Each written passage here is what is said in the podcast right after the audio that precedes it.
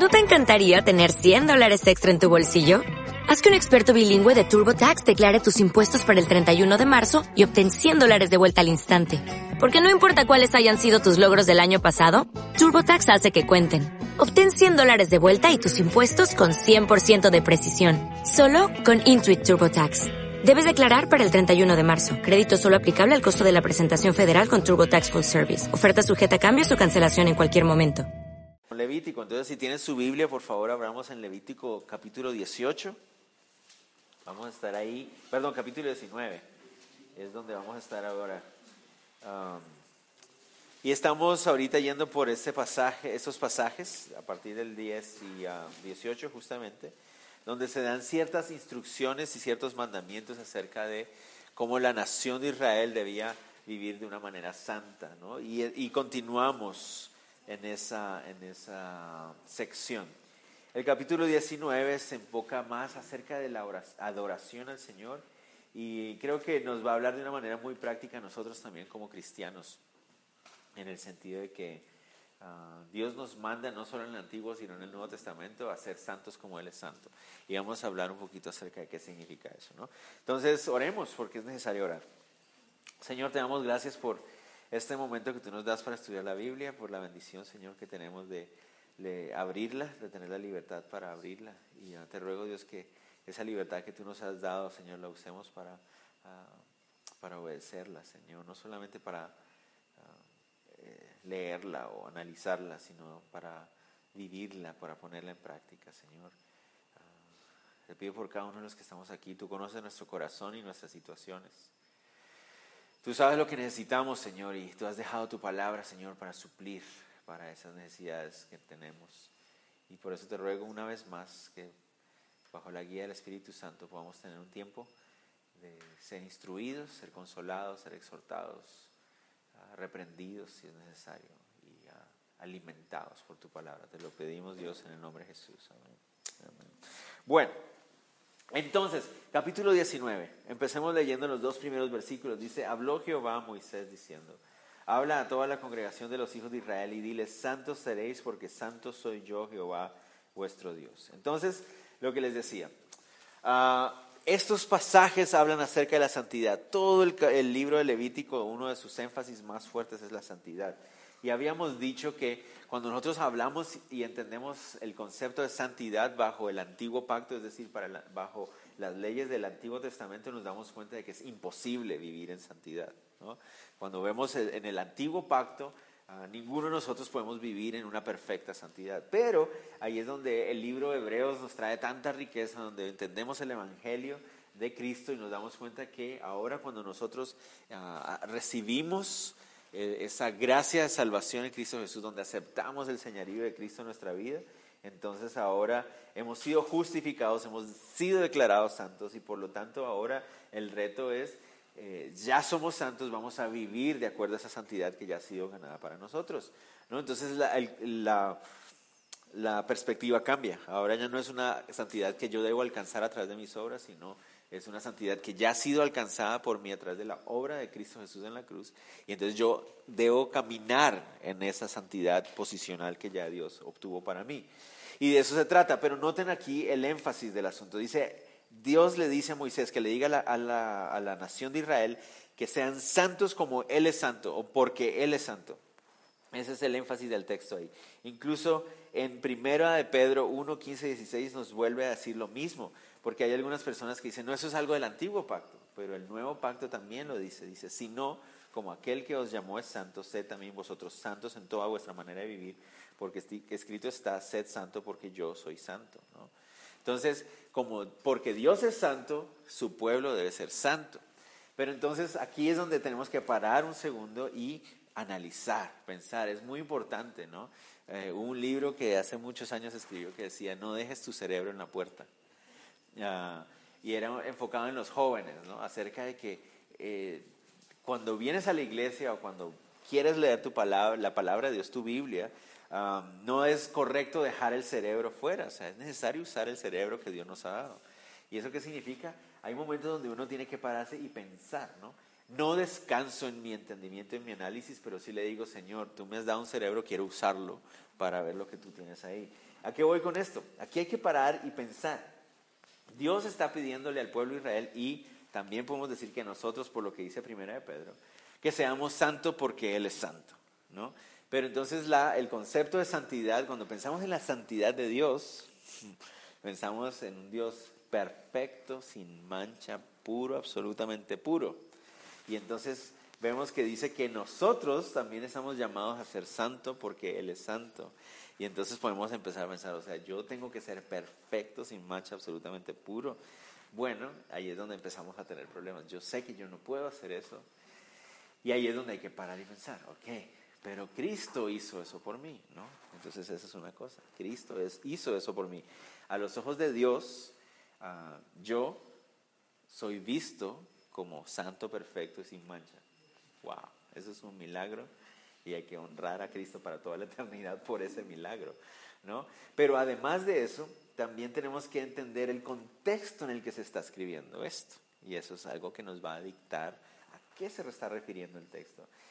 Los israelitas acaban de salir de casi 400 años de esclavitud en Egipto y se han amoldado a las creencias de Egipto. Pero Dios los ha sacado de ahí y les va a decir, ustedes van a ser un pueblo diferente.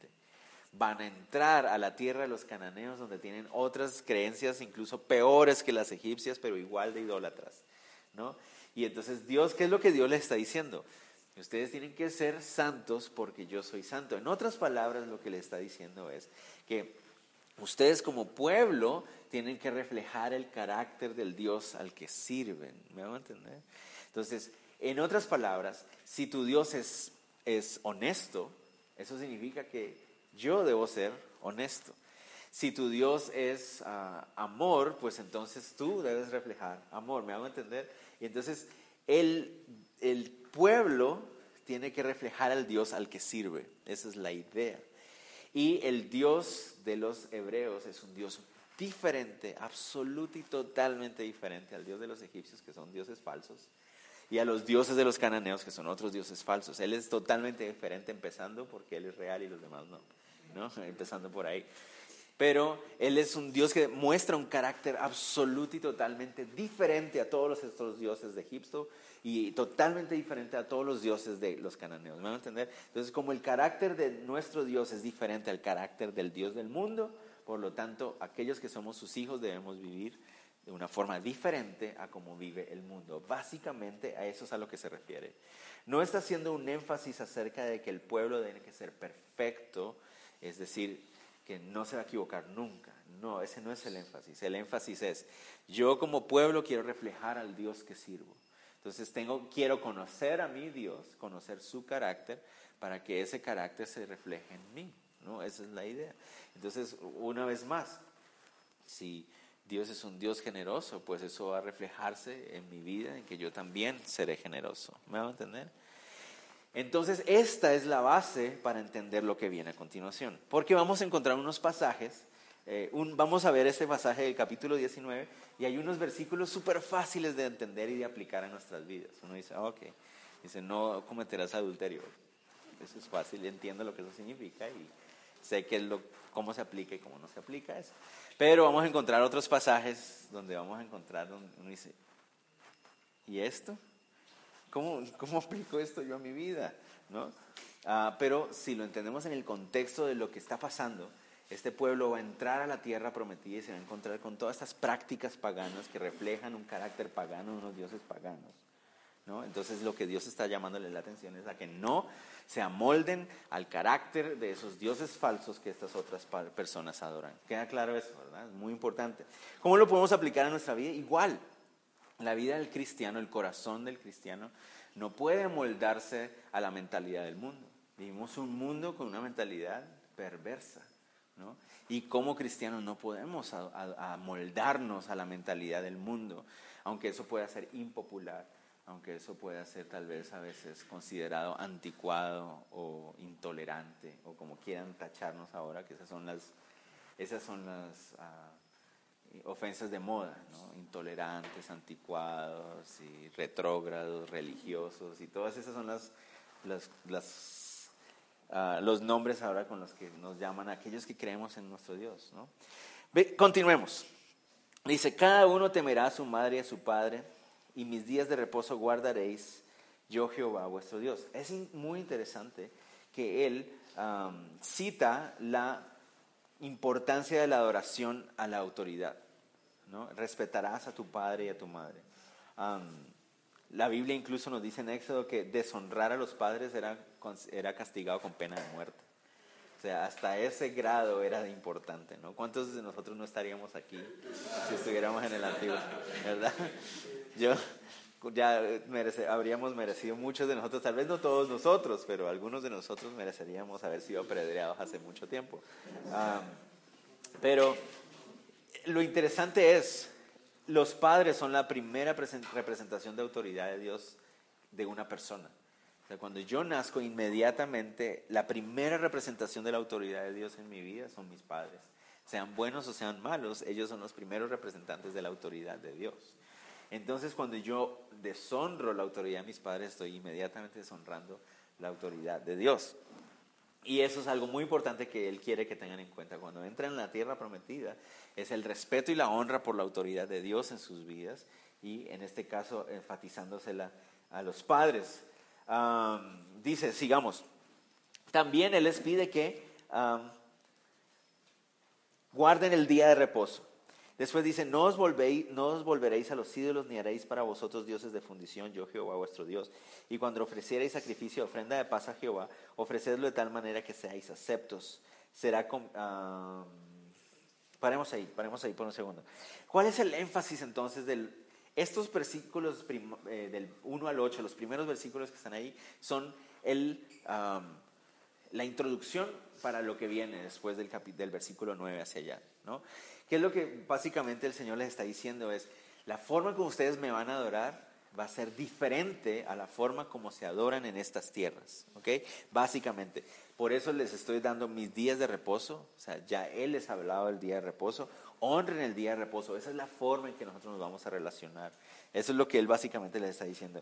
Después les está diciendo, ellos usan imágenes, nosotros en nuestra relación no vamos a usar imágenes, ¿me hago entender? Y eso es lo que está él diciéndoles ahí, como sentándole en la base para las instrucciones más puntuales que va a venir adelante. Pero básicamente es nosotros o, el pueblo de Israel no va a tener una relación con Dios como la relación que tienen los paganos con, con sus dioses. Y eso como lo aplicamos nosotros también, lo podemos aplicar a nuestras vidas. La relación que nosotros ahora tenemos con nuestro Padre a través de Cristo Jesús es muy diferente a la relación que tienen aquellas personas que todavía están esclavas en obras muertas. Es muy diferente. ¿no? En nuestro contexto podemos hablar del catolicismo, podemos hablar del sincretismo, ¿no? de la mezcla de, costumbres y creencias ah, mayas con el catolicismo español, cómo se ha mezclado eso y nos ha afectado hasta el día de hoy. ¿no? Podemos decir que eso es lo que nos rodea. Podemos decir que también hay un auge del ateísmo y del humanismo, ¿no? Entonces, o están aquellas personas supremamente religiosas y de práctica ah, de tradiciones muertas, pero en, el otro extremo vemos que se levanta una generación atea, humanista, ¿no? De, que confías en su razón y toda la cosa. Vemos esos dos extremos y, ah, el Señor está diciendo, ustedes como pueblo mío no se van a relacionar conmigo como estas personas que todavía están en, bajo esa esclavitud se relacionan con sus propios dioses. No, ah, necesitan hacer penas, penitencias, no necesitan ah, hacer ciertos ritos. O sea, me hago entender, el Dios está diciendo, va a ser diferente. Y es diferente, y la relación de Dios con su pueblo es diferente a todas las relaciones de todos los otros dioses paganos en todas partes del mundo con sus pueblos, muy, muy diferentes. Y ese es el énfasis ahí. Sigamos. Será comido el día que lo ofreciereis y el día, y el día siguiente, y lo que quedara para el tercer día será quemado en el fuego. Y si se comiera el día tercero será abominación, no será acepto, y el que comiere llevará su delito por cuanto profano lo santo de Jehová, y la tal persona será cortada de su pueblo. Me encanta esa parte uno parecía entender como, ¿qué es esto? No?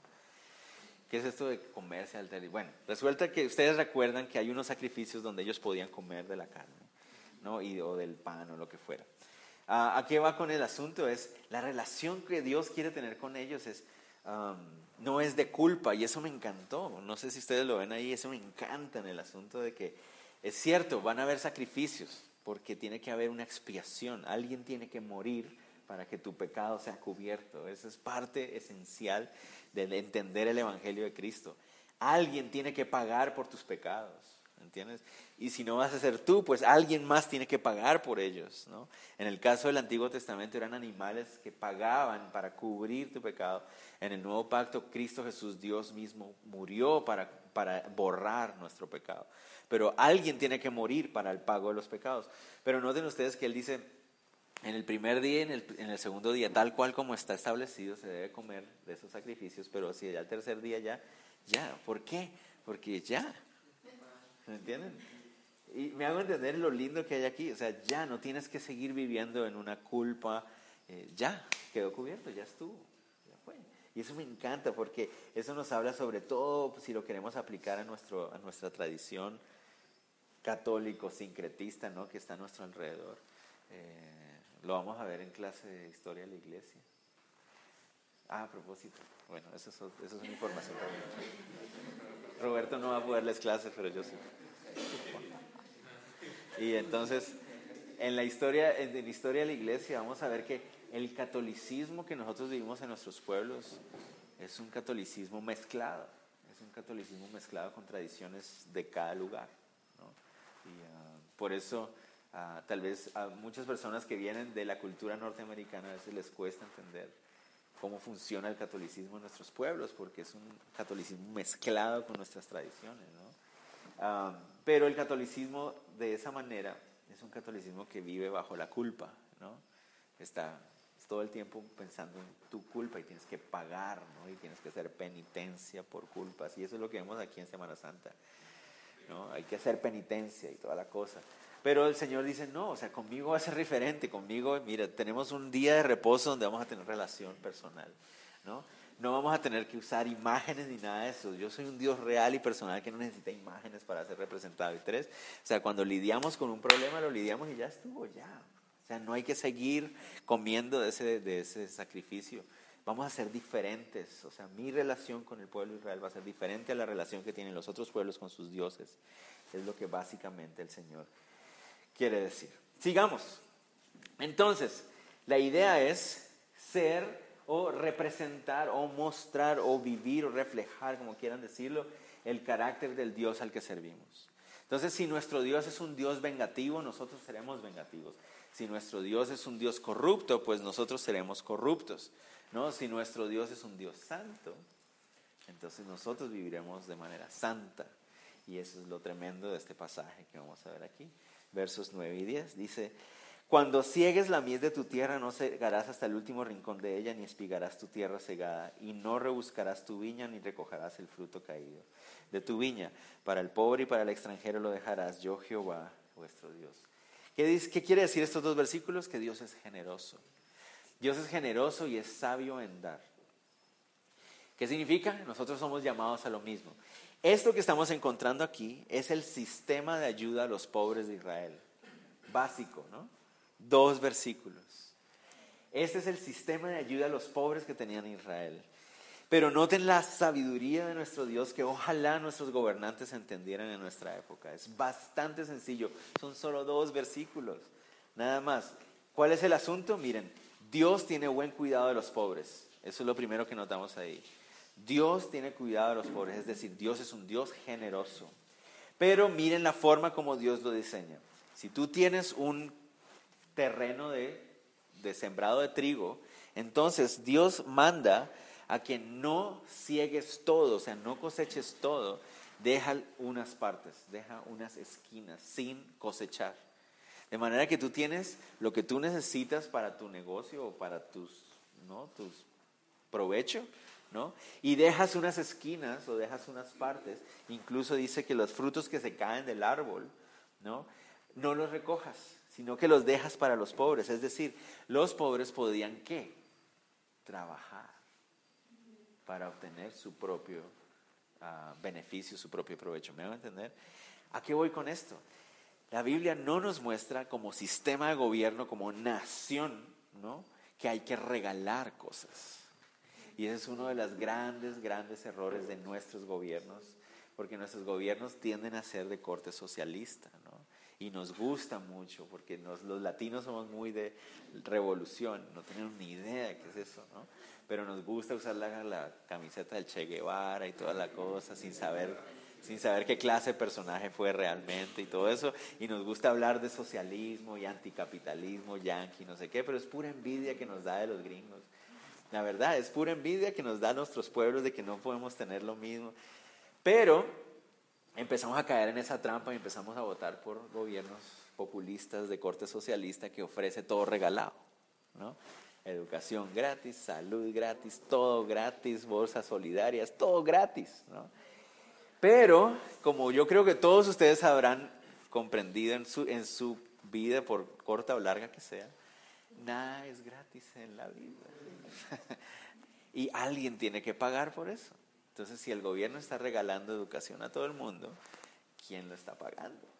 ¿No? Alguien está pagando eso.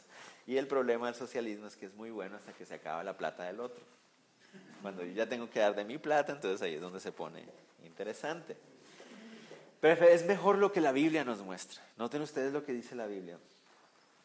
Hay que ser generoso con el que necesita.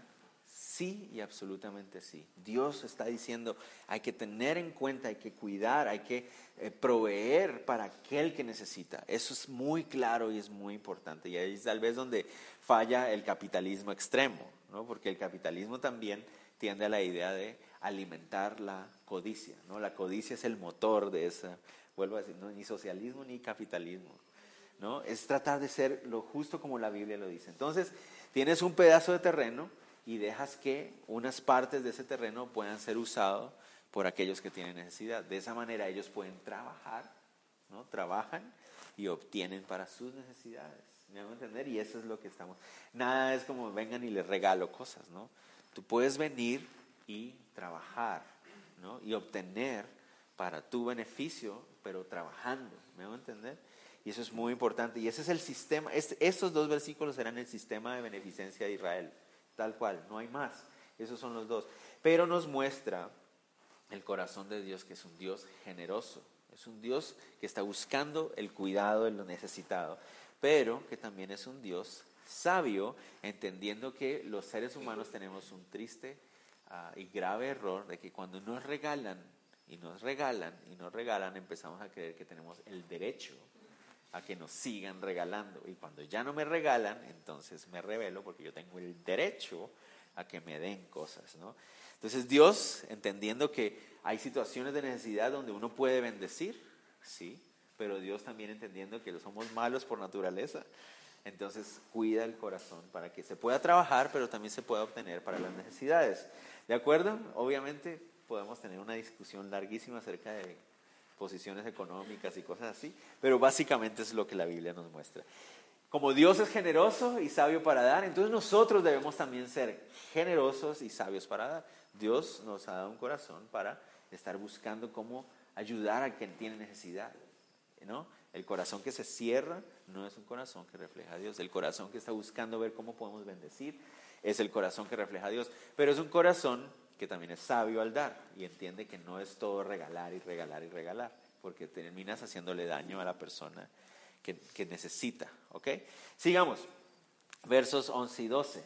Dice, no hurtaréis y no engañaréis ni mentiréis el uno al otro, y no juraréis falsamente por mi nombre, profanando así el nombre de tu Dios, Jehová. Entonces, si Dios es honesto y transparente, nosotros debemos ser honestos y transparentes, ¿no? Es muy, muy importante. La forma en que tratamos, nos tratamos los unos a los otros deben reflejar el carácter de cómo Dios nos trata a nosotros. Y eso que estoy diciendo no es nada, nada diferente a lo que el mismo Cristo Jesús nos dice, ¿no? Que como Dios nos ama, amemos al prójimo. Es básicamente lo mismo, ¿no? La mentira, el engaño, la trampa y el robo son totalmente contrarios al carácter de Dios, ¿no? Por lo tanto, no debe representar nuestra relación diaria. El engaño, la trampa, la mentira, el fraude, el robo, eso no es algo que ah, debe caracterizar la vida de los cristianos. Pero, tristemente, es una de las características que ah, reflejan muchos, muchos cristianos en nuestros días hoy. Ustedes no se imaginan como pastor cuántas historias he escuchado incluso de otros pastores robando, defraudando, falsificando documentos, que da vergüenza y da tristeza de escuchar como hay unos cristianos que se hacen llamar cristianos, pero fallan, ¿no? Lo que uno, hay personas que todavía dicen eso, ¿no?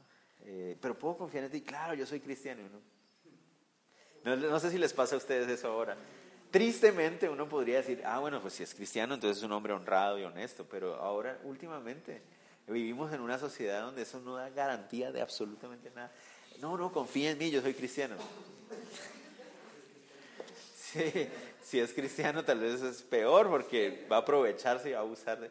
Qué triste eso, ¿no? Qué triste que eso pase cuando debería ser todo lo contrario. Uno podría, debería tener la, la tranquilidad de que si la persona es cristiana va a cumplir con su trabajo, va a llegar a tiempo, para, va a cumplir con su compromiso de palabra. Eso es lo que debería ser. Pero nosotros a veces fallamos muchísimo en eso, ¿no? Sí, yo lo hago y después, ¿no? ¿Y qué pasa? Tristemente nos, tenemos que reconocerlo, los latinos muchas veces nos, nos excusamos o nos escudamos bajo la, la cultura. Es que así es nuestra cultura.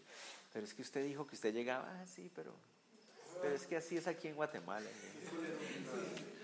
No, no, no, no, no, no sé, así a veces pasa. Pero usted dijo que el martes iba a estar listo. Sí, pero pues usted sabe. Pero no que era cristiano, pues sí, pero pues así es aquí, ¿no? y es, es, triste que eso lo hagamos nosotros y, y somos culpables de mucho de eso. Pero si Dios es un Dios honesto y transparente, nosotros deberíamos ser cristianos y cristianas honestos y transparentes. Eso es lo que deberíamos reflejar. Versos 3 y 14 dice, no oprimirás a tu prójimo, ni le robarás, ni retendrás el salario del jornalero en tu casa hasta la mañana. No maldecirás al sordo y, al, y delante del ciego no pondrás tropiezo, sino que tendrás temor de tu Dios, yo Jehová. Dios es un Dios que cuida del débil. Por lo tanto, nosotros también debemos cuidar del débil. ¿no? Se dice que la fortaleza de una sociedad se ve en cómo trata al más débil.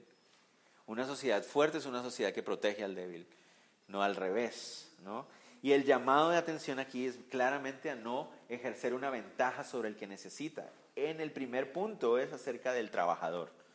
Si yo tengo un empleado o algo así, mi llamado es a ser justo con él. Si él tiene necesidad de que yo le pague su salario, se le paga su salario justamente.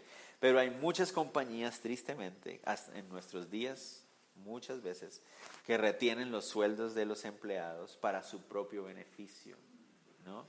Y dejan a los empleados esperando dos, tres, cuatro, cinco días, incluso, a veces hasta 15 días o algo así, ah, para su propio beneficio sin pensar en la necesidad del empleado que tiene que pagar la luz, que tiene que pagar los alimentos, las colegiaturas de los niños y todo el asunto. ¿Me hago entender? Entonces, es muy claro y muy importante que así como Dios es un Dios que cuida al más débil, nosotros también. Noten que el versículo 14 se refiere a, a la forma en que tratamos a las personas que se encuentran en alguna situación de discapacidad. Habla del sordo y el ciego. ¿no? de no abusar de ellos, de no aprovecharse de la situación de discapacidad en la que se encuentran, sino todo lo contrario, de buscar el beneficio, de buscar la honra y el respeto para aquellas personas que se encuentran en esa situación. No, ¿Qué clase de sociedad es la que vivimos nosotros hoy? Todo lo contrario, ¿no? que se busca abusar del más débil, aprovecharse del más, del más débil. Ah, en Colombia eh, no tenemos, en Colombia no tenemos 10 mandamientos, sino 12 mandamientos. El, el, mandamiento número 11 es no dar papaya. ¿Qué significa? Es no darle ventaja a nadie para que se aproveche de ti. Y el 12 es aproveche cualquier papayazo. Eso significa, si te dan una ventaja, aprovechala. Pero eso es algo, no es muy cristiano. no es muy cristiano. Entonces, esa es una de las cosas que, cuando, miren, si van a Colombia, es el mejor lugar para uno ser extranjero. Allá lo tratan a uno como rey. Es espectacular. Pero también tienen que estar pendientes porque si das papaya, van a aprovechar el papayazo. Entonces, tengan cuidado con eso. Pero a lo que me voy, a lo que quiero referirme es que si Dios es un Dios que cuida al débil y que no está buscando ganarle ventaja a la otra persona, nosotros tampoco deberíamos ser así, ¿no? Estar buscando a ver cómo le puedo sacar ahí al otro una ventajita o incluso al que está en mayor debilidad, ¿no? a la persona que no entiende, que no sabe leer, ¿no? Y aprovechan, ¿no? Sí, sí, pongo una X ahí y le roban su dinero. Nosotros hemos visto eso pasar, el, propio don Esteban, cuántos años trabajando, trabajando y trabajando y nunca no va a poder recibir una, una pensión porque lo, le hicieron fraude, ¿no? Durante años, ¿no? No nosotros, obviamente, ¿no? Pero, ¿por qué? Porque no sabe leer, porque no sabe leer. Entonces, eh, vivimos en una sociedad donde se aprovechan de las personas, le cobran, le descontaban de su sueldo, pero nunca vio el beneficio de eso. Y ese es el pueblo en que nosotros vivimos, ¿no? No solo Guatemala, estamos hablando del mundo en general, ¿no? Que es un mundo donde se aprovechan del más débil. Y pero Dios no es así. Dios nos llama a nosotros los cristianos a buscar siempre ayudar al débil, ¿no? Al más débil, al que está en una situación de desventaja, poder ayudarle en vez de aprovecharnos de él, ¿no?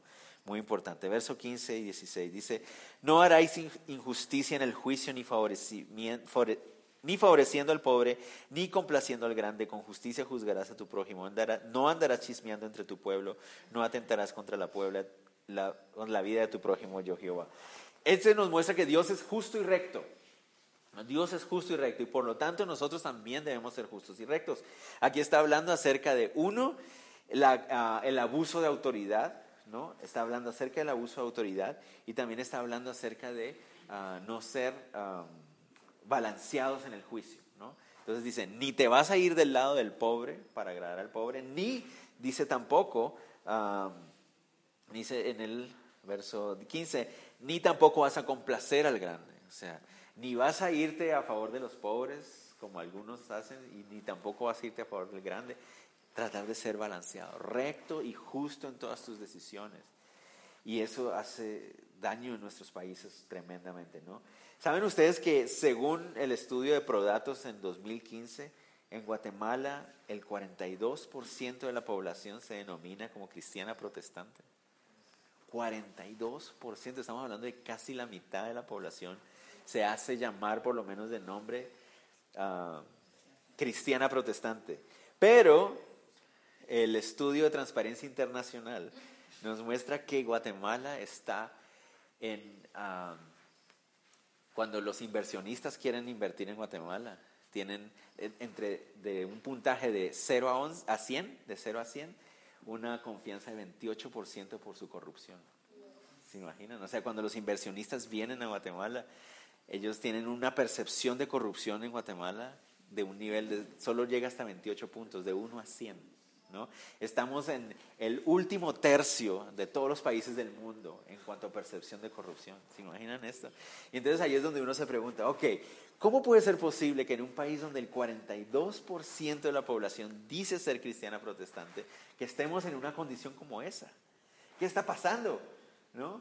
¿Qué, es lo que sucede que, que un país con 40, que casi la mitad de las personas son cristianas, está sumido en la corrupción absoluta?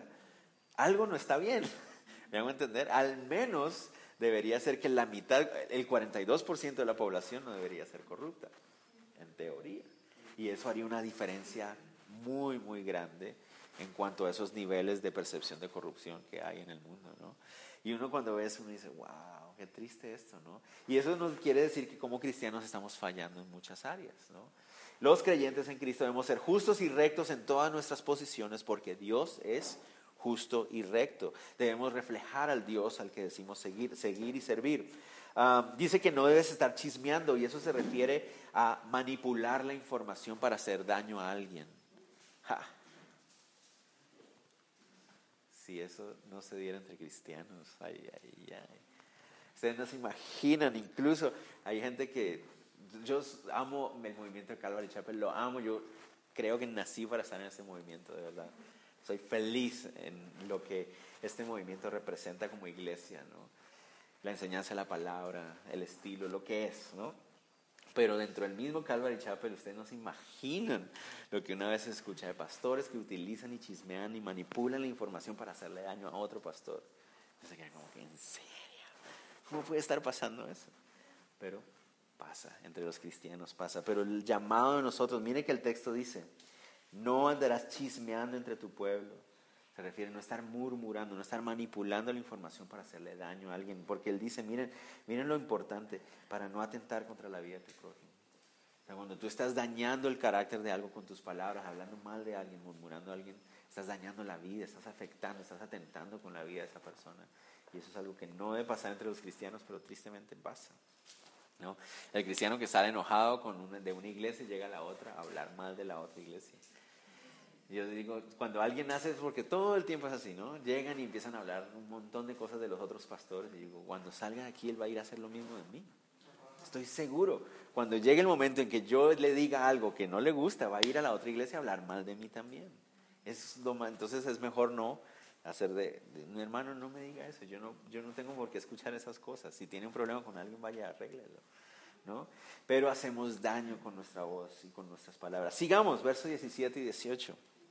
Dice, no aborrecerás a tu hermano en tu corazón, razonarás con tu prójimo para que no participes de su pecado, no te vengarás ni guardarás rencor, rencor a los hijos de tu pueblo, sino amarás a tu prójimo como a ti mismo, yo Jehová. Dios es un Dios perdonador, por lo tanto nosotros tenemos que ser perdonadores. Nuestro Dios mostró su corazón perdonador cuando honró a Judas, que le traicionó, cuando honró a Pedro, que le negó, cuando honró a los discípulos que lo dejaron solo él hizo eso. Y entonces, ¿qué dice de nosotros? Debemos estar así. Exactamente. Pero es que pastor me traicionó. Bueno. Y Judas traicionó al Mesías, ¿no? Y aún así le lavó los pies y lo amó y lo honró. Y, y entonces, ¿qué dice eso de nosotros, no? Es tremendo, es duro. Yo no estoy diciendo que sea fácil, es duro. ¿no? Pero ese es el contexto en el que se está diciendo eso. Verso, noten el verso 18. Ah, Ahí vemos el, versículo del cual nuestro Señor Jesús toma cuando le preguntan cuál es el más grande mandamiento, amar a Dios por sobre todas las cosas y a tu prójimo como a ti mismo. Ah, es de ahí de donde sale. Eso significa que no es un mandamiento nuevo, es un mandamiento muy, muy antiguo que está en la ley de Dios acerca de amar al otro. Pero el contexto, la idea, el contexto en el que se está dando esto es en medio de los conflictos, es amar al otro en medio de un conflicto, o sea, cuando el otro tiene un conflicto contigo. Noten que dice, no aborrecerás a tu hermano en tu corazón, razonarás con tu prójimo. Entonces él dice, no te pongas a pelear con tu hermano, sino más bien trata de arreglar las cosas. Y ahí dice razonar, se refiere como una especie de exhortar, ¿no? Exhorta a tu hermano, llámale la atención a tu hermano, pero no te pongas en una pelea Tu hermano está hablando mal de ti, yo voy a hablar mal de él, ¿no? Espera y verá lo que yo le voy a hacer, ¿no? Entonces, si mi hermano está actuando mal en mi contra, mi llamado es a llamarle a cuentas y decirle, bueno, pasa algo, ¿por qué estás hablando mal de mí? Hay algo que tenemos que hablar, hay algo que tenemos que solucionar, en vez de simplemente devolverle con la misma moneda. Porque si le devuelvo con la misma moneda, dice ahí, para que no participes de su pecado, simplemente se estás haciendo como él. Si esa persona está hablando mal de ti y tú empiezas a hablar mal de él, qué se diferencian? Son igualitos. ¿Entienden? Eso es lo que él está diciendo ahí. Son la misma cosa. Te estás quejando del otro que está murmurando de ti, pero tú estás haciendo lo mismo. Entonces, ¿qué? Son iguales. Entonces él dice, no participes en ese pecado. Si él quiere pecar hablando mal de ti, pues déjalo que él se contamine en su pecado, pero tú llámale aparte a cuentas. Dice, no te vengarás. La, la venganza no es algo que representa el corazón del Señor. Uno podrá decir, pero la Biblia dice que Dios, la venganza será del Señor. ¿no? Ah, pero recuerden, aquí no se está refiriendo, aquí está hablando de una venganza de que es como darle lo que merece la otra persona. Pero aquí se refiere que Dios es un juez justo y por lo tanto Él da retribución a los delitos cometidos. Él es un juez justo y por lo tanto Él tiene que castigar el delito. Porque si no, no sería un juez justo. ¿no? Si un juez es justo, él cuando ve un crimen tiene que castigarlo. Eso es lo que los jueces buenos hacen. Y lo vamos a ver, el capítulo 20 se trata de eso. El capítulo 20 nos va a decir cuál es el castigo para el crimen cometido. Entonces, no es que Dios no castiga el, crimen, pero Dios no es un Dios de un corazón vengativo en el sentido de que no es un Dios que ciegamente y cruelmente ejerce una venganza emocional contra alguien. ¿no? Como me negaste, Pedro, vas a ver lo que... O sea, Dios no es así. ¿no? Él da un justo y merecido retribución, una justa y merecida retribución al delito cometido, pero no es un Dios de venganza. Sigamos, verso 19. Mis estatutos guardarás, no, no harás, aquí está el versículo que les digo. No harás ayuntar tu ganado con animales de otra especie, tu campo no sembrarás con mezcla de semillas y no te pondrás vestidos con mezcla de hilos. Entonces, hasta ahora lo que hemos visto es clarísimo, ¿no? No hablar mal del otro, bueno, yo lo entiendo. Ser justo, sí, yo entiendo eso. Ah, pero este asunto de que no debemos unir los hilos, no podemos combinar hilos. No sé ustedes, en este momento, todos aquí estamos fallándole al Señor. ¿Por qué? Porque la mayoría de nuestras ropas son mezclas de poliéster con algodón o una cosa así. O sea, estamos fallando. Somos, somos unos pecadores miserables. ¿no? Entonces, ¿a qué se refiere eso? Además viene la otra cosa, ¿no? Dice, um, no harás ayuntar tu ganado con animales de otra especie. Pues yo nunca he tenido ganado, para empezar. Uno. Dos, nunca se me ocurría, ocurriría que usara mi perrito con mi tortuga, ¿no? entonces, como que no sé, no sé cómo, cómo, cómo, eso se puede aplicar a mi vida, o sea, como extraño eso. Pero entonces ahí es donde, donde tenemos que volver a recordar el contexto, ¿no? Estamos hablando de un pueblo de Israel que acaba de salir de Egipto, que va a entrar a Canaán y que tienen que enfrentar estas diferentes costumbres que tienen en, la, en, la, en esas zonas. Y resulta que uh, eran, habían unas costumbres paganas idólatras donde trataban de uh, unir animales de una especie con otra especie. O sea, era algo común en esas, en esas culturas. Um, las semillas, trataban de hacer mezclas de semillas con, unas, con un énfasis de superstición, Y lo mismo con los hilos, ¿no? Creían que un hilo de no sé qué Dios bendecido y unido con el hilo del otro Dios bendecido y, y entonces si uno se vestía con eso ibas... Entonces estamos hablando de énfasis supersticiosos, paganos, ¿no? Me hago entender, es muy importante que tengamos en cuenta eso. Y esto Recuérdenlo ahí lo de los hilos para entender algo que viene más adelante. Sigamos. Verso 20 y 22. Si un hombre yaciere con una mujer que fuese, fuere sierva desposada con alguno y no estuviera rescatada ni le hubiese, le hubiera sido dada libertad, ambos serán azotados, no morirán por cuanto ella no es libre. Y, él, y él traerá a Jehová a la puerta del tabernáculo de reunir un carnero de expiación por su culpa, y con el carnero la expiación lo reconciliará el sacerdote delante de Jehová por su pecado que cometió, y se le perdonará su pecado que ha cometido. Este pasaje suena muy difícil de aceptar también a la luz de las leyes modernas del trabajo. Estamos hablando literalmente de un hombre que tiene una esclava y aparentemente la idea del contexto es que él abusa sexualmente de su sierva o de su esclava cuando ella ya tiene un compromiso de matrimonio con tal vez otro de los esclavos o algo así. Eso es básicamente lo que está pareciendo, pareciera que está pintándose en esta situación. ¿no? Entonces, este amo abusa de su autoridad. Eso es como básicamente lo que está diciendo ahí. ¿no? Hay discusiones acerca de si el texto deja claro que fue un abuso en cuanto a que la discusión que hay es si él la, está forzándola físicamente o simplemente es un abuso donde ella se siente presionada a ceder ¿no? a, las insinuaciones de esta persona. El texto no es muy claro acerca de cómo se da la situación, pero básicamente la enseñanza es que no se debe abusar de la autoridad, sobre todo en una cultura como la cananea, donde la sexualidad tenía incluso una connotación de adoración espiritual y de superstición, ¿no? Entonces, eso es, todo eso es lo que está alrededor del asunto, ¿no? Los rabinos consideraban que era necesaria la investigación para saber cómo se había cometido el delito. O sea, cuando leían este texto, los rabinos opinaban que era necesario investigar la situación para poder determinar. Pero lo que sí vemos es que el castigo es para el hombre, no para la muchacha aunque ella también va a subir latigazos ahí. Los dos serán azotados. No van a morir porque el castigo por el adulterio era muerte, pero no van a morir sino que van a ser latigados. Y, pero él es el que va a tener que ir al tabernáculo y presentar el sacrificio por su delito. No sé si me van a entender. Entonces, tal vez a la luz de las leyes modernas es como que, pero ¿por qué la van a pegar a la pobre muchacha? ¿no? Pero el énfasis es que ella también ha estado bajo, ha caído bajo el delito, pero por presión. No sé si me va a entender. ¿Me va a entender? Entonces pareciera ser que no es que él haya forzado físicamente, sino que abusó su autoridad y ella cedió bajo la presión de la autoridad. Entonces, por lo tanto, ella también tiene que asumir cierta responsabilidad, ¿no? Por haber cedido. pero él es el culpable principal porque él es el que está abusando de su autoridad. Y eso, tristemente y para nuestra vergüenza, tenemos que decir que es algo muy común en nuestra época también. Triste, triste, tristemente. Y eso que no, no, sé si les muestra lo mismo. Decimos que nuestra sociedad ha avanzado, ¿no? Nuestras sociedades son más modernas. El hombre es el mismo pervertido desde Adán hasta hoy. Es igual. Simplemente que ahora tenemos más juguetes para llevar a cabo nuestra perversión.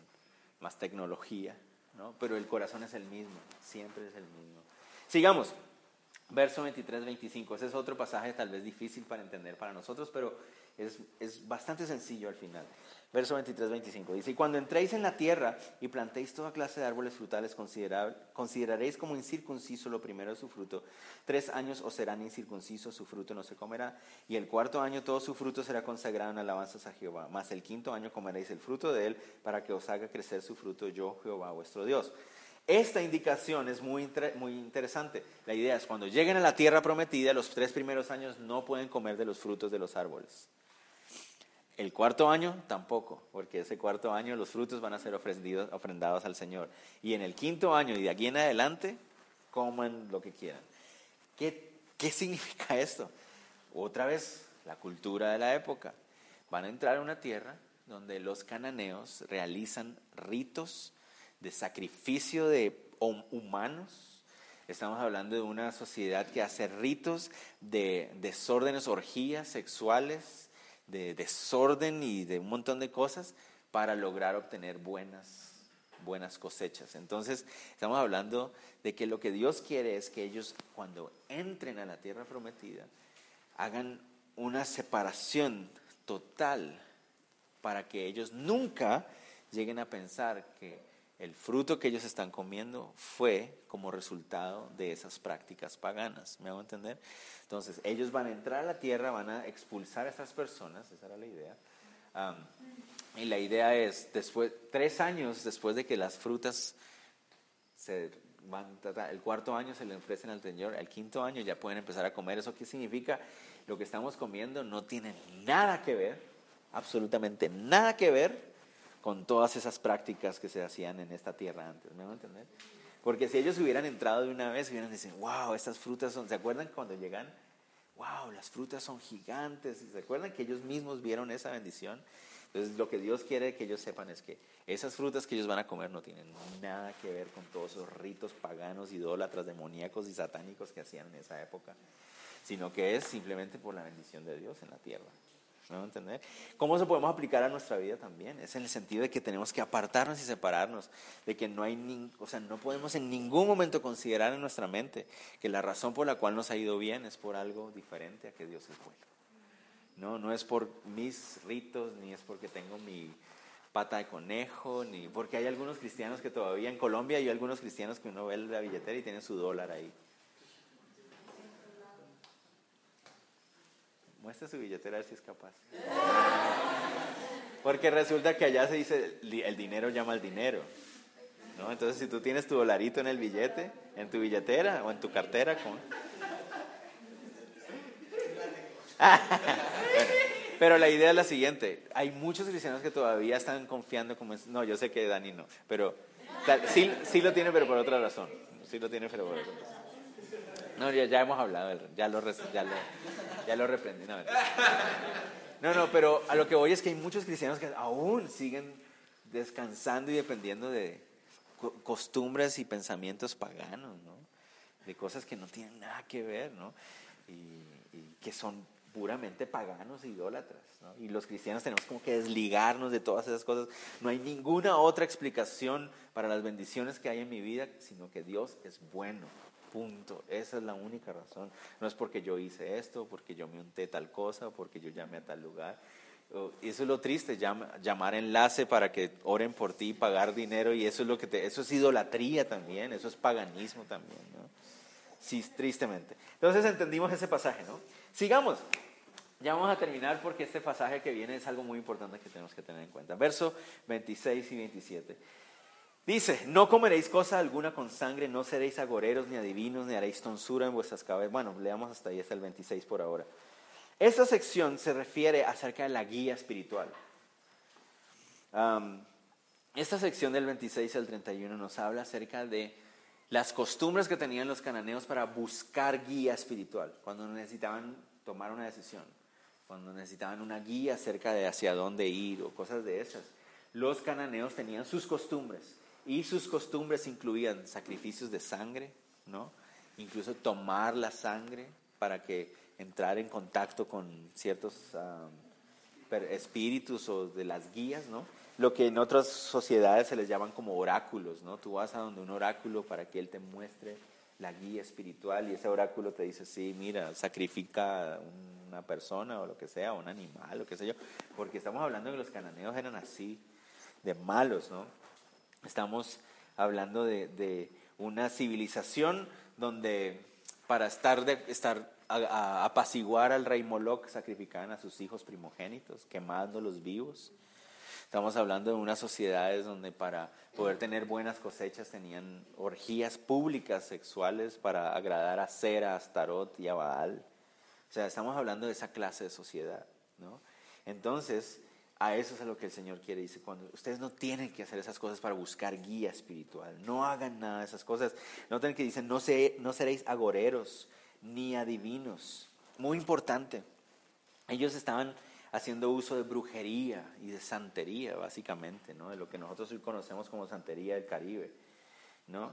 O la brujería maya también, ¿no?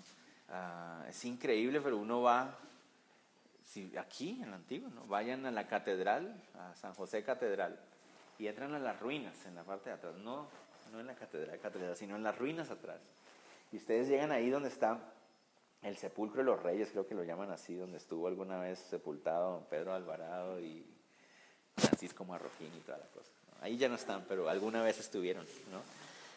Don Juan Francisco Marroquín, el obispo.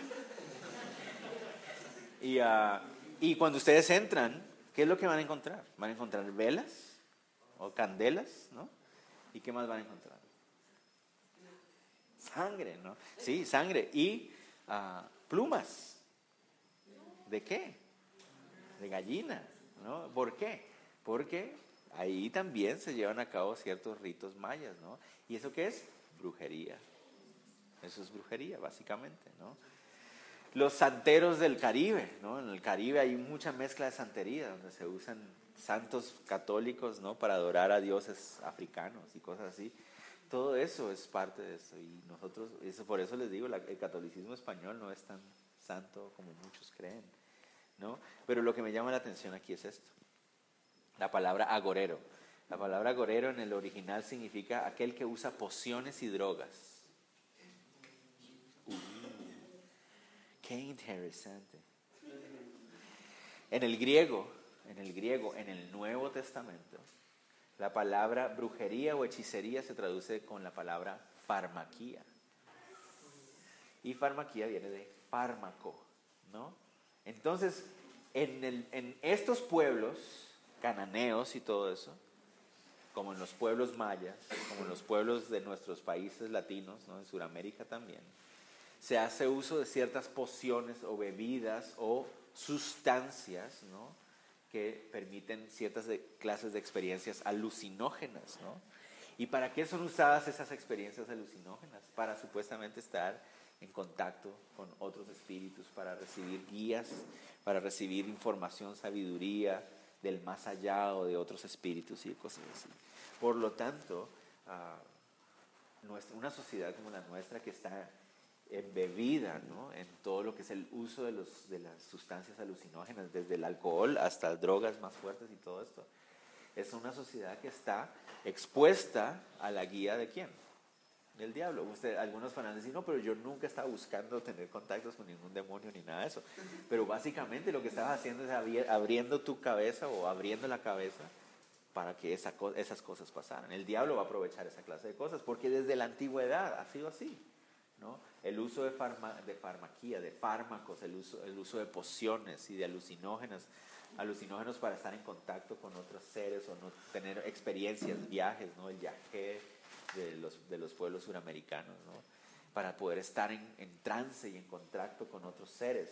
Y el diablo hace uso de esas cosas. Entonces aquí está muy claro que eso no es algo que los creyentes ni el pueblo de Dios debía hacer. Sigamos, aquí está un versículo clave, clave, clave, muy importante. Dice, no haréis tonsura en vuestras cabezas ni dañaréis la punta de vuestra barba. Tonsura, la tonsura se refiere a cortar, eh, la, ¿cómo se llama? La patilla, Ajá. se refiere a eso. Entonces, el pueblo, ¿qué es lo que pasaba? Los, los cananeos usaban señales y se, se cortaban así, así como este. Entonces sí, usaban, usaban sus peinados, usaban sus peinados para ah, transmitir mensajes o cosas. Era su forma como se comunicaban con los no sé qué. Por eso los, los judíos ortodoxos tienen sus... Ustedes alguna vez se han preguntado, pero ¿estos por qué tienen sus cosas? Porque ellos literalmente aplican este versículo y nunca se cortan las tonsuras, o sea, nunca se, ah, se, ah, se cortan aquí. Pero se refiere a las tonsuras es aquí en la patilla y también en la barba, por eso tienen barba también grande. ¿no? Pero muy importante es que tengamos en cuenta que esto es por las costumbres paganas de esa sociedad. ¿no? Esa es la razón. ¿Por qué? Verso 28. y no haréis rasguños en vuestro cuerpo por un muerto, ni imprimiréis en vosotros señal alguna. Ay, ay.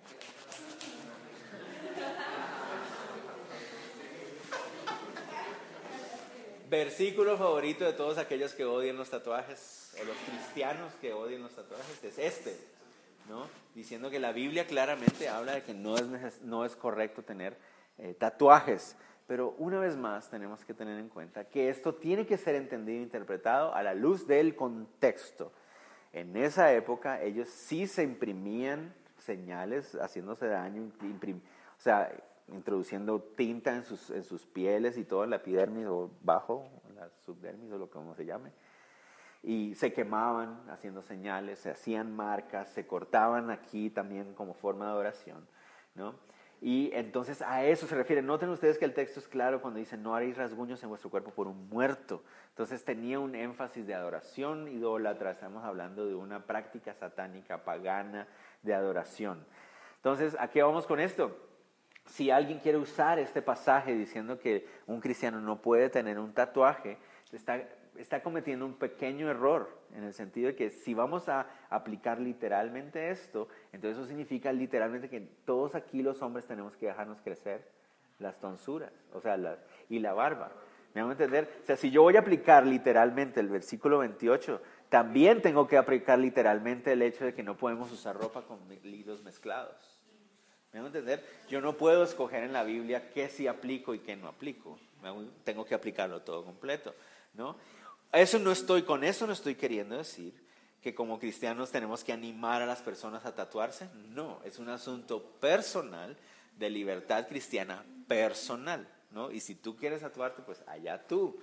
Lo único que yo te digo es, si te vas a tatuar tienes que estar, ser lo maduro, o sea, tienes que ser maduro, suficientemente maduro, para aceptar las implicaciones de lo que estás haciendo. Eso significa que hay gente que te va a decir, hay gente, vas a tener que darle explicaciones a todo el mundo que te pregunte por qué te tatuaste, porque yo me imagino que los tatuados aquí saben que... ¿Y por qué se Ay, ahí va otra vez la explicación, ¿no? ¿Y por qué eso? Pero si uno se tatúa, si uno cree estar lo suficientemente maduro para tatuarse, pues tienes que estar suficientemente maduro para asumir eso, para asumir que hay personas te vean mal en Guatemala, para que te llamen marero que vas a envejecer y que eso tal vez a los años tal vez no te va a gustar y después no sabes qué vas a hacer. Que cuando tus hijos crezcan te van a decir, ah, como mi papá se tatuó, yo también voy a ir a tatuar lo que yo quiera, tú no tienes autoridad para decírmelo. Ah, todas esas cosas, ¿me hago entender? Pero eso es una, un asunto personal de cada uno. Como pastor, yo creo que uno no puede decirle a alguien, no se puede tatuar, pero tampoco puedes decirle a alguien, vaya y tatúese. ¿no? Eso es un asunto muy personal. ¿Qué viene a estar dentro de la... No se vaya, no se vaya.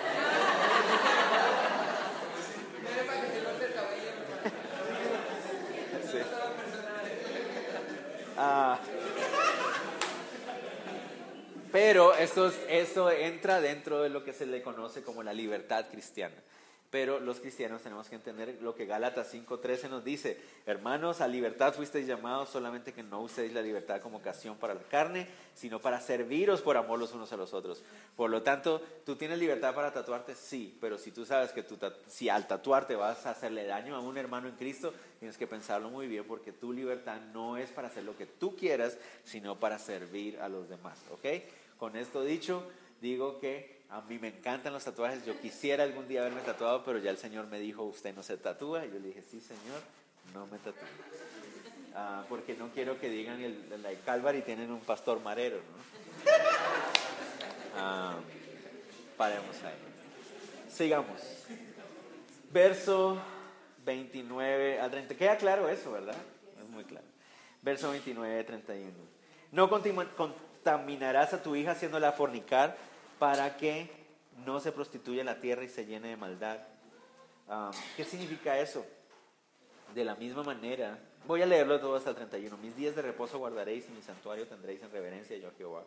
No os volváis a los encantadores ni los adivinos ni, ni consultéis uh, contaminándoos con ellos yo Jehová, vuestro Dios.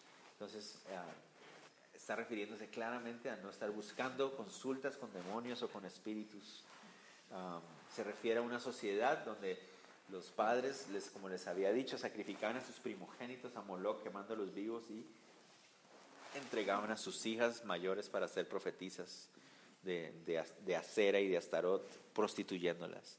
Y creían que hacer eso, eh, la familia iba a recibir una bendición de parte de los dioses. Eso es lo que estamos hablando. Y Dios les está diciendo a ustedes, no hagan eso. No prostituyan a sus hijas, no sacrifiquen a sus hijos ofreciéndolos a Moloch. Eso no es algo que nosotros debemos hacer. Tristemente vivimos en una sociedad donde, donde eso pasa. Ah, es una sociedad donde sacrificamos a los bebés, ¿no? Ah, y es una sociedad donde entregamos a los niños a un desorden sexual desde niños, desde bebés. Ahorita que estábamos en Mérida y yo me imagino que es igual aquí en todas partes, pero digo eso porque estaba allá cuando el 31 de octubre, ¿no?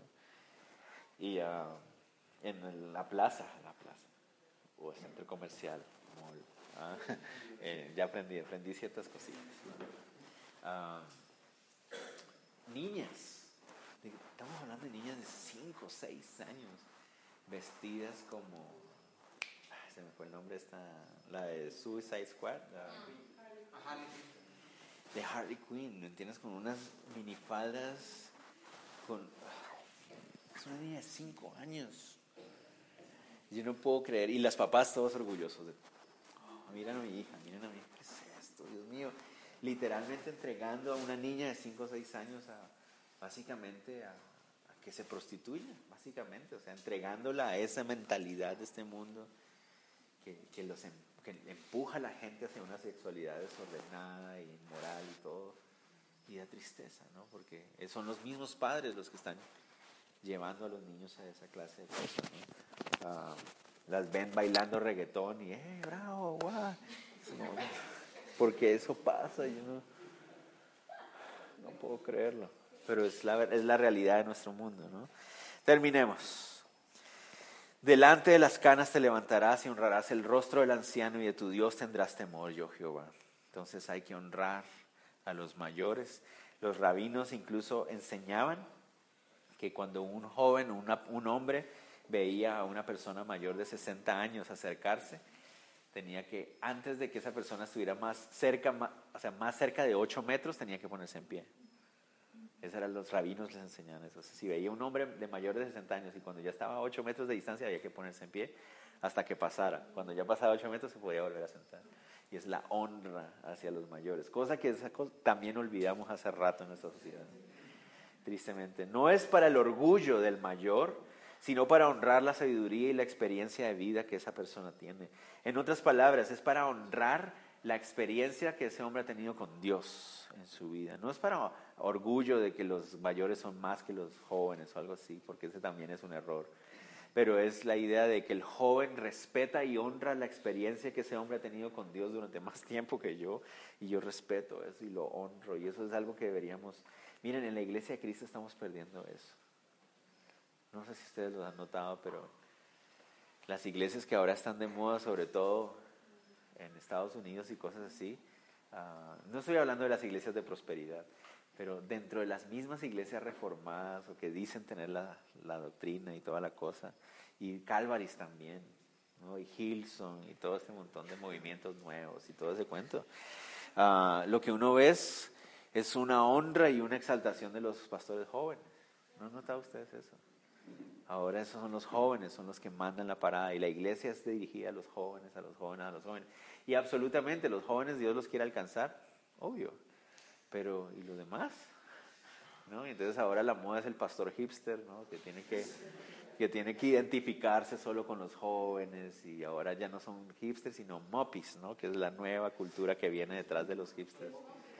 Búsquenla, búsquenla. Los, los moppies son los que vienen de, detrás de los hipsters. Ya los hipsters están pasando de moda. ¿Qué, pa ¿Qué les pasa? O sea.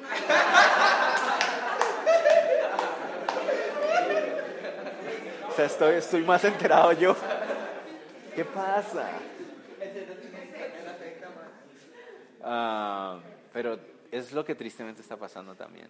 Y entonces cada vez ya el pastor de edad ya se le está viendo como, no, así ya, ya, está ruco, ya, hay que, hay que, ¿no? Hay que jubilarlo, ¿no? Y es muy triste porque, porque está mal, está mal, ¿no? ¿Cuánto podemos aprender y honrar a aquellas personas que ya llevan más tiempo de vivir una una vida de, real con Dios, ¿cuánto uno puede aprender? ¿no? Y menospreciamos mucho eso a veces. y ese es el, dicen que hicieron una encuesta y descubrieron que el pastor ideal tiene 28 años de edad y 32 de experiencia, según la encuesta. Ese es el pastor ideal, ¿no? El hombre que parece de 28 años pero tiene 32 de experiencia. ¿Qué le está pasando a la iglesia de hoy? Pero es triste, hay que honrar a las personas que llevan más tiempo caminando en el Señor. Obviamente en edad también, a los mayores, adultos mayores. Hay que honrarlos, respetarlos, ¿no? darles su lugar y darles su honra. Y sobre todo si están en el Señor. sobre todo si son hombres que han caminado con el Señor, mujeres que han moldeado una vida de, Cristo, con mayor razón, con mayor razón. Verso 33, 34. Dice así ya para dirigirnos al final. cuando el extranjero muere con vosotros en vuestra tierra, no lo oprimiréis. Aquí hay un montón que van a decir, amén. Como, como un natural de vosotros tendréis al extranjero que mora entre vosotros y lo amarás como a ti mismo, porque extranjeros fuisteis en la tierra de Egipto, yo Jehová vuestro Dios. El pueblo de Israel había vivido en Egipto como extranjero por cientos de años y había experimentado la bendición de ser tratado bien. Al principio, cuando llegaron con José, habían sido tratados con la mejor tierra y toda la cosa. Y también experimentaron lo que es tener a un, un anfitrión cruel. ¿No? y que te esclaviza. ¿no? Ellos han experimentado las dos cosas como nación. Y básicamente Dios les está diciendo, ustedes vivieron en Egipto, ¿cuál de las dos cosas prefieren? ¿Cuál prefirieron? ¿Cuando fueron buenos o malos con ustedes? No, pues buenos, ¿no? entonces sean ustedes igual. Esto obviamente se aplica a los extranjeros que aceptaban someterse a las leyes de la nación, porque en otros pasajes vimos que si el extranjero no quería tomar la Pascua y no quería circuncidarse y toda la cosa, pues adiosito, no puede ser parte de nosotros, ¿no? Ah, pero si un extranjero aceptaba ajustarse a las leyes de la nación, pues el, judío tenía la responsabilidad de ah, tratarlo bien. Hay muchas personas que no entienden eso, pero ¿cómo puede ser posible? Pero es lo mismo. Si ustedes, guatemaltecos que están aquí, ¿no? Si ustedes saben de un extranjero que va a venir y que no quiere someterse a las leyes de nuestra nación, sino que lo que quiere es destruir las leyes y el orden de nuestro país, ¿lo queremos aquí? Obviamente que no lo queremos aquí, ¿me entienden? Es bastante obvio. Y las leyes de la nación de Israel fueron dictadas por Dios, ¿no? ¿Me van a entender? Y ese es el gran problema que tienen en Estados Unidos, David, pero es en, inglés lo voy a decir para que es, es no-brainer, ¿no?